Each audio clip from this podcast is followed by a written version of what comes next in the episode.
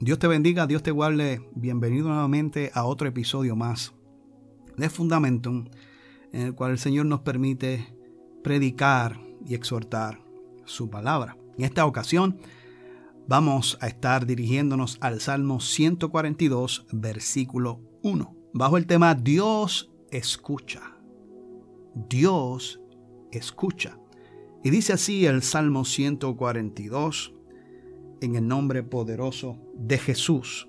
Con mi voz clamé a Jehová, con mi voz pediré a Jehová misericordia. Nuevamente, con mi voz clamaré a Jehová, con mi voz pediré a Jehová misericordia.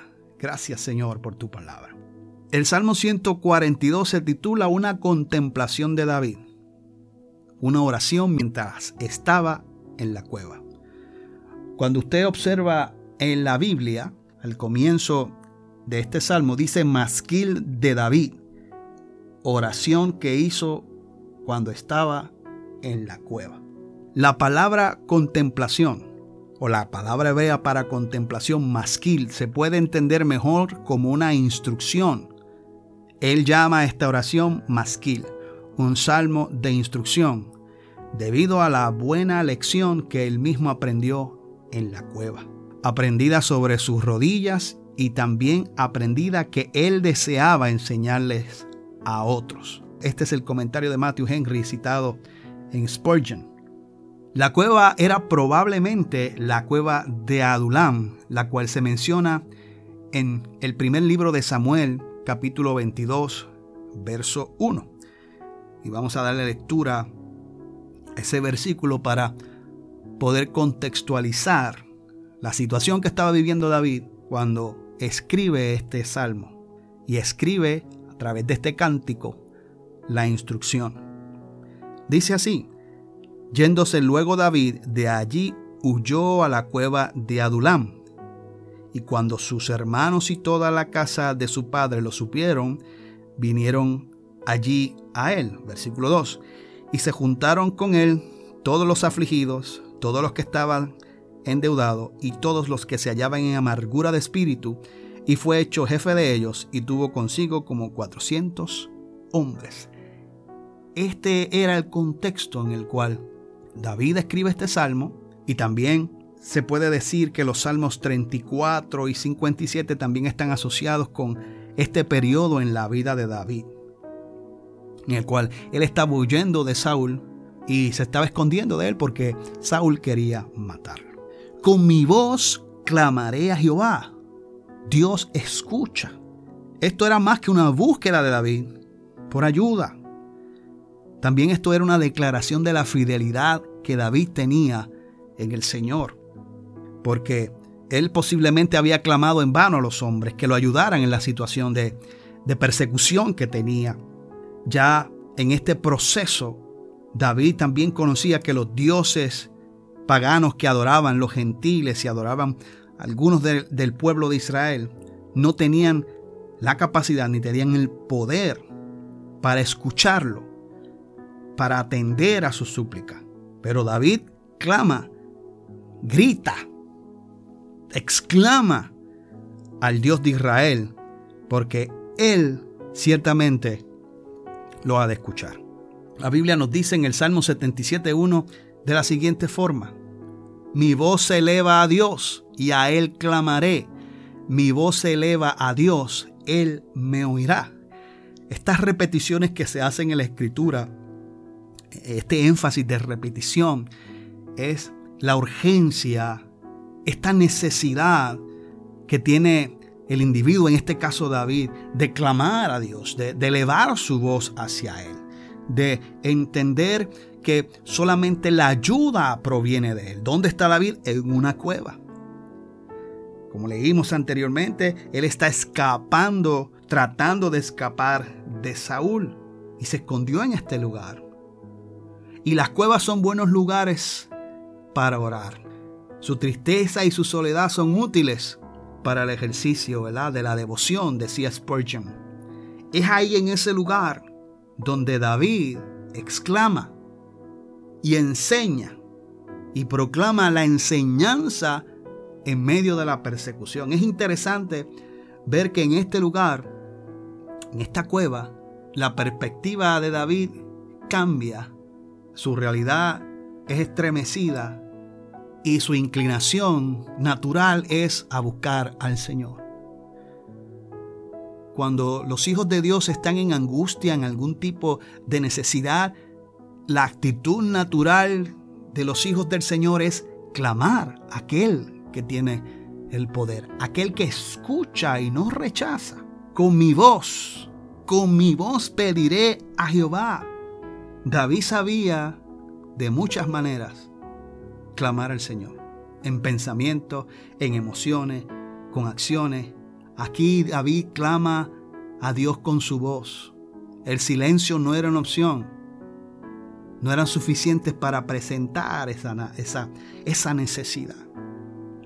Fíjese qué hermoso ver que también con David en la cueva se juntó gente.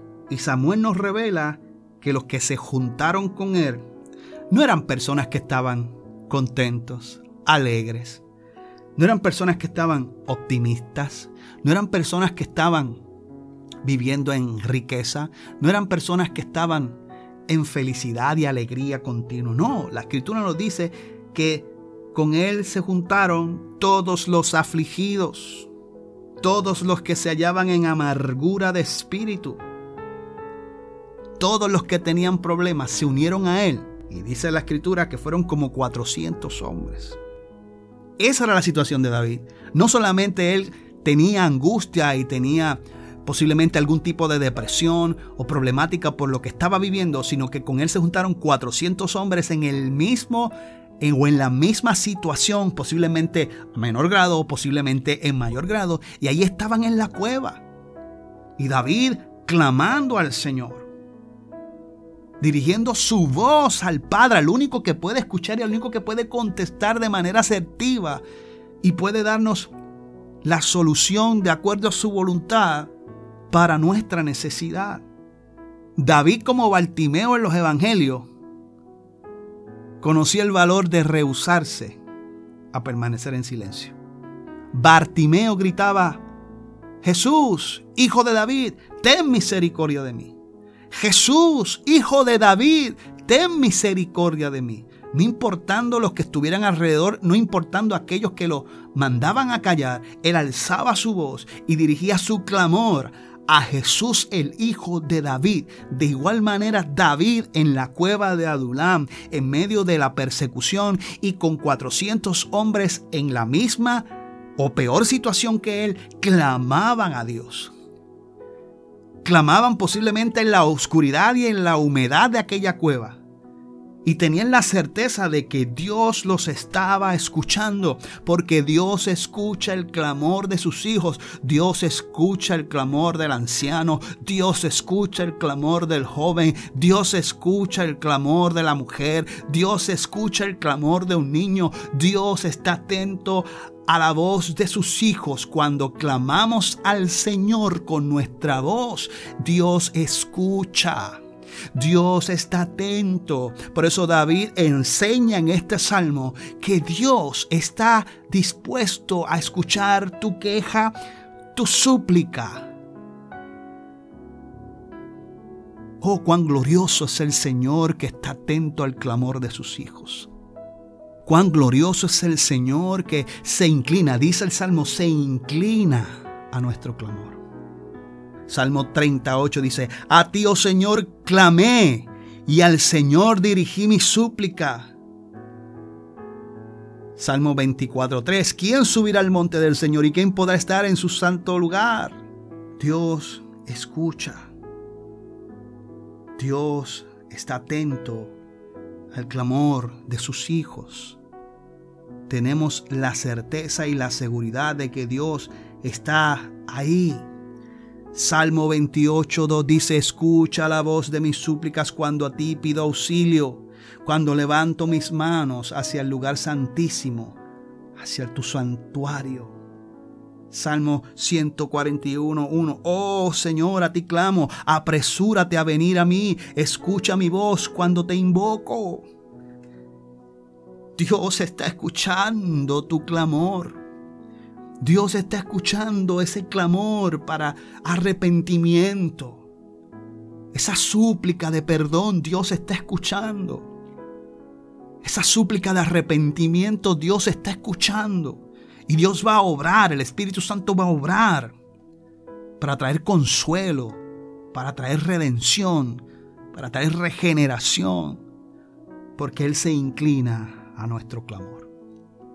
Dificultades, necesidades, enfermedades, problemas, catástrofes, circunstancias, situaciones, etcétera, etcétera, etcétera. No importa en el lugar donde te encuentres, si te encuentras en una cueva, Dios va a escuchar. Si te encuentras en lo más profundo de la tierra, Dios te va a escuchar. Si te encuentras en el monte más alto de la tierra, Dios te va a escuchar. Si te encuentras en la cárcel, Dios te va a escuchar. Si gimes y clamas a Él de todo corazón, con un corazón contrito y humillado y en arrepentimiento, Dios te va a escuchar. A los enlutados, a los de amargura de espíritu, a los afligidos, a los enfermos. Oh mi amado hermano, Dios está presto para escuchar tu oración. No dudemos en ningún momento que Dios no está escuchando. Aunque el silencio se haga ensordecedor, aunque el silencio sea tan ruidoso, confía porque Dios está escuchando. Por eso David decía con toda confianza e instruía a través de este cántico, con mi voz clamé a Jehová y enfatiza nuevamente y repite, con mi voz pediré a Jehová misericordia. Dios tiene misericordia. La Biblia dice que cada mañana se renuevan las misericordias de Dios. Cada vez que sale el sol hay una nueva oportunidad de misericordia y perdón para aquellos que claman por misericordia. No importa las circunstancias o el lugar donde te encuentres o la situación que estés viviendo, Dios te va a escuchar. Y estoy haciendo como hace David, estoy repitiendo lo que Dios está haciendo contigo ahora. Escuchando tu clamor, escuchando tu voz quebrada entre lágrimas, está escuchando porque tiene de ti misericordia. Nos enseña el Señor que Él se apresura a escucharnos y a sostener nuestra mano y a sacarnos de la cueva. Esos 400 hombres, cuando salieron de aquel lugar, no eran los mismos que entraron afligidos, quebrantados. Tampoco David cuando salió de la cueva salió igual, porque entendieron por la fe que su Dios los estaba escuchando y que Dios iba a glorificarse en medio de su situación. Cada situación es una oportunidad en la cual nosotros crecemos. Cada momento de quebrantamiento es un momento glorioso en el cual el Espíritu Santo obra en nosotros y nos levanta y nos edifica y nos hace crecer en los momentos difíciles, en las cuevas de nuestra vida. Dios es engrandecido. Y cuando clamamos en la certeza de su nombre, en la certeza de su obra, en la certeza de su poder, podemos descansar en paz. No importa qué, no importa la circunstancia, no importa el tiempo que permanezcamos en la cueva, tenemos la confianza de que nuestro Dios es todopoderoso. Y David conocía al Dios de Israel. Y el Dios de Israel, Jehová Dios de los ejércitos, escucha. No dudes de que tu clamor no está siendo atendido. No dudes que Dios está obrando en ti. Dios te bendiga, Dios te guarde. Siga hacia adelante confiando en el Señor, confiando en sus promesas, confiando en lo que la palabra establece acerca de Él y cómo Él está pendiente de nosotros. Sigue, lucha, mantente de pie, confiando en nuestro Señor Jesucristo. Dios te bendiga.